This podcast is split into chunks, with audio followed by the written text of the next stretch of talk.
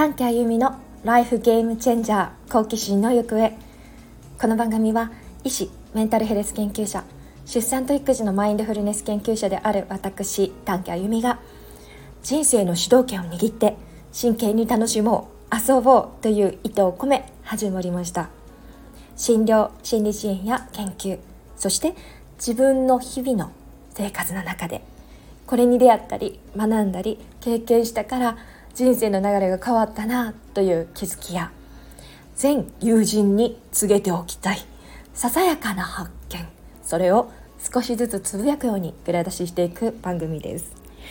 さて今日のトークテーマは自己紹介の続き。私がなぜ今産前産後のメンタルヘルスを研究しているかなぜマインドフルネスなのかというところをお話ししたいと思います。私が産婦人科医になることを決めた2011年。その翌年から実際は研修が始まりました。私が初めて産婦人科医として勤務した場所はもちろん諏訪中央病院の産婦人科。そこではベイビーフレンドリーホスピタル。赤ちゃんに優しい病院を掲げて助産師さん主体になった温かな出産体験をサポートする妊娠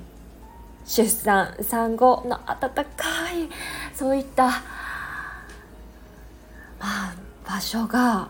そこにありました。畳もあったりとかあのもちろん分娩台でっていうこともできますけどもいろんな取り組みがあってそれを身近でこう感じながら始まりを始め始められたというのはとてもいい経験だったなとあの今振り返っても思います。その後私は沖縄に行くことになりました。これはまた別途 お話しする機会があればあるかなとは思うんですが私がその時あの付き合っていた人が沖縄に研修に行くということで早めに沖縄に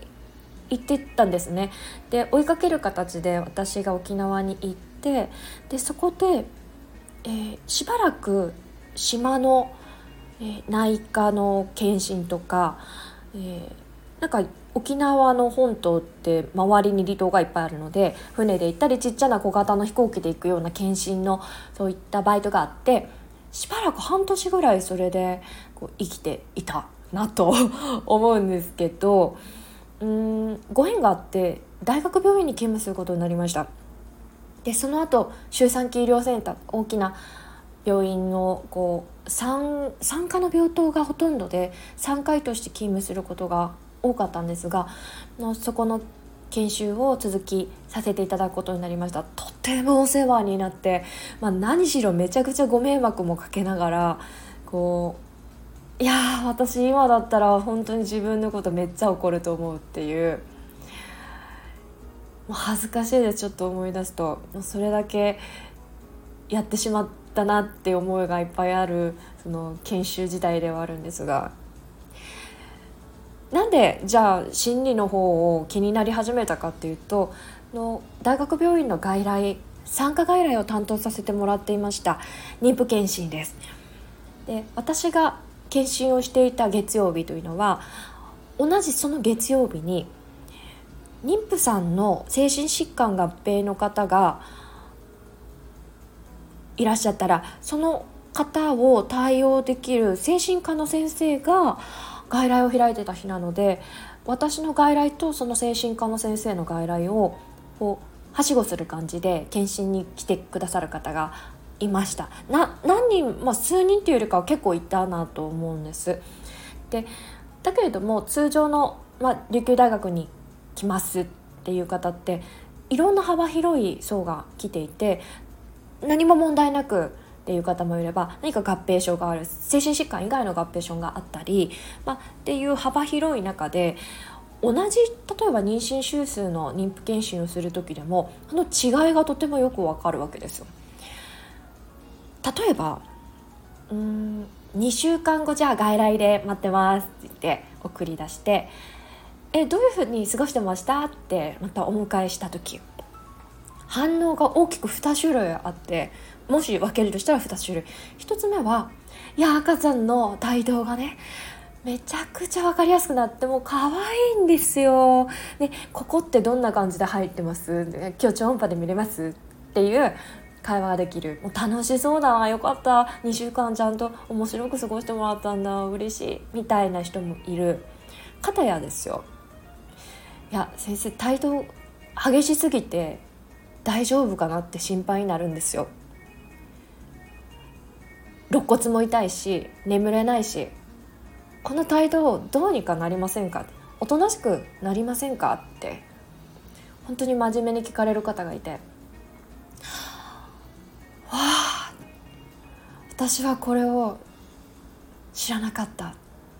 同じ2週間態度に対してこんなにも違う思いを抱く方が目の前に現れたぞって驚きがあったんです。今思えば胎児ボンディング障害があった方だったんですよね。もちろん精神科の起用歴があったと記憶しています。同じ出来事をこんなに違う捉え方ができるとしたらこれ2週間だけの問題じゃないなって。この妊娠期間ずっと心配し続ける人もいれば妊娠期間ずっと楽しいっていうところにフォーカス当てて過ごす方もいる。この10ヶ月をどう過ごすのかどうどういう視点で過ごせるんだよって提示できるようにならないと私がやっていきたい産科診療じゃないかもっていう思いが浮かびました。私が医師になったその大きな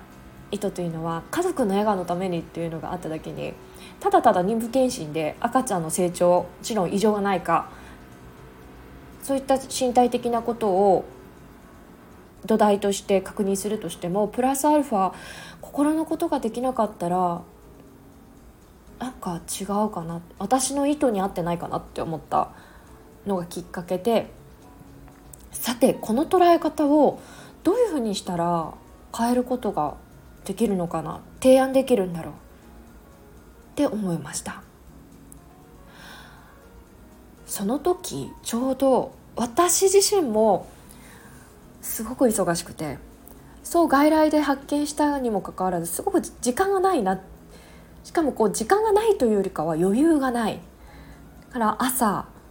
海の横沖縄の綺麗な海の横を通って通勤するんです。でも一切見る余裕なんてなかったなって。今思い出しても海を見た思い出は全然ないです。ただぼーっとしながら運転して今日何があったっけ？昨日こんなことあったな。あーどうしよう。あー辛いな。そんなことを考えながら自動的に考えながら通勤してたしそして帰宅もそんな感じも脱力。ああまた明日来ちゃうななんて思いながら過ごしてたから。その私の生活が妊婦さんたちの生活と重なったんです。でそんな時ちょうど大学病院の廊下にこんなチラシがありました。マインドフルネス心理療法を学びませんか？ストレスに対して。提案する方法です。みたいな感じ。おこれって。何か私の中でピンときた部分があって。もしかしてこういうところかな？臨床心理学の先生に聞きに行くのもいいかもしくは私あれ？ここに書いてあること知りたいことじゃないって出来事の捉え方ストレス対処。あと不安との向き合い方。そういうのが書いてあった時にこれをやりたいぞっていうふうにもういきなりパチンと何かスイッチが入りました。ただその研修会の日日時というのは産婦人科のカンファレンスがある日時とバッチリかぶっていて実際そこで勉強することはできないということになったので院内の電話病院内の電話ですね。使って「いやあの産婦人科の丹家と申しますが勉強したいんですけども時間がなくていけないので本を教えてください」って。それで教えてもらったのが私が一番最初に読み始めた「うつのためのマインドフルネス」これは越川房子先生という早稲田大学大学院心心理支援の本当大家教授でいらっしゃる方が翻訳した本でした。私はその本を取り寄せて自分で読み始めてそこからマインドフルネスという言葉そしてその実践というのが自分の生活の中に入り込んできてじわじわと浸透し始めることになったんです。これが2012年の話だったと記憶しています。そこが私のきっかけ。やっぱ診療の中で疑問が湧いてそれをどうにか解決したいけれども産婦人科の先生方今あの関わってる方々の中にそれを興味を持ってるっていう方はなかなかお会いできなかったし論文も見つけられなかったしそういう術もなくだけれども何かしたいって言った時にちょうど出会ったっていうのがマインドフルネスだった。でそれから実践し始めて私の生活は大きく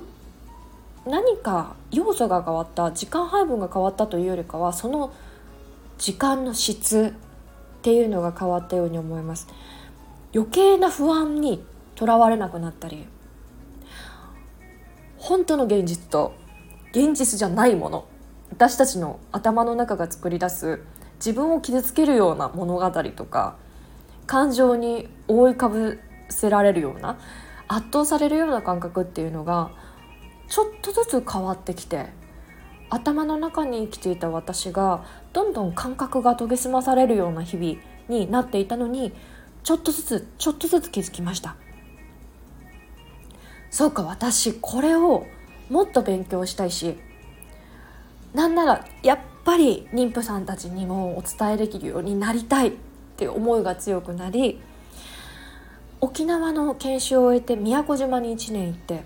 その間に私は関東でこの初めて出会った本の翻訳をされた越川房子先生の教室でマインドフルネス認知療法を学びたい。それをやるぞっていう気になって関東に出てきました。出てきたのは2016年のことです、はい、最初は勤務をしながら週1回早稲田大学の大学院に通って先生のクラスで大学院生の方たちと週1回勉強会をしてもう分かんないところは何でも答えてくださるし私の疑問そして私の意図どう活用したいのかっていうことを汲み取ってくださる先生なのでとても有意義な勉強ができました。それと並行して私はマインドフルバーシング。今私が研究しているプログラムである出産と育児のためのマインドフルネスプログラム。MPCP と訳されるそういったプログラムにも出会いました。その創始者はナンシーさんというアメリカの助産師さん。長らくマインドフルネスストレス低減法を勉強されて教える資格も持っている方が出産と早妊娠出産早期育児の時に心穏やかにストレス対処ができそして穏やかにその時間を過ごせるようにと意図されて作ったプログラムです。いやこの意図同じだって。マインドフルネスと出産教育が合わさったものがもうあるじゃんって。これやらなあかんわってなったので2016年にはオンラインのトレーニングを受けてそして講師の資格を取ることができました。最初は2時間の講演会や講習会をいろんなところで開催させていただいて2017年2018年と過ぎこれを私が日本で研究しないともっと公に例えば私が最初に疑問を感じた場所大学病院周産期医療センターもっとアカデミックな場所には届かないぞって気がついて教えてもらってそして2019年に大学院の受験をすることになったんですそれからの大学院生活ですねうんで今やっているのは大学院の修士課程の研究を経た博士課程の研究このマインドフルバーシングというプログラムをより受けやすい形でオンラインで4週間版にしたものを今研究のプログラムとして開催をしています。この結果が出るのは2024年の夏そして博士研究なので論文化をして投稿をするというところまでがこの2024年度の目標になっています。2012年に思った疑問が12年かけてこうやって形になって皆さんにお届けできる研究としてではありますがまずはそこにまで来たんだっていう道のりが愛しいしすごくこう自分を褒めある意味今はちょっと褒めたい気分にもなってます。はい、ここからですけどねあの今マインドフルバーシングを教えられるのは日本で2人だけ。研究に携わってるのは私1人です。ですのでここから講師になれる人が増えてきてでこのプログラムが母親学級の一部心の出産準備をするためのそういったプログラムとして選んでいただけるような身近なものにしていくために私はここからまた何年かかるかからでもありませんけどそこを目指して進んでいこうと思っています。こういうふうにもできるんだよって最初に疑問が湧いた自分に教えてあげることができたらまあそれ教えちゃったら楽しみはないやと思いますけど、うん、そういうふうに意図していたら変わって道は変わるんだなっていうことを私はその時の臨床の疑問とマインドフルネスに出会ったということで自分自身が選ぶ道が変わったしそれを意図し続けるっていうことの大切さということをとても分かりました。ということで今日のお話はここまで。自己紹介の続きとして私が何で、えー、周産期メンタルヘルス産前産後のメンタルヘルスに興味が湧いてマインドフルネスを活用したプログラムを研究しているのかっていうところをお話ししました。また続きお話しする機会があればなと思います。その大事さとかあの今やってる研究のモチベーションあとやりがいみたいなことも話す機会を設けたいと思います、はい、では今日はここまでです。皆さん今日も良い一日を。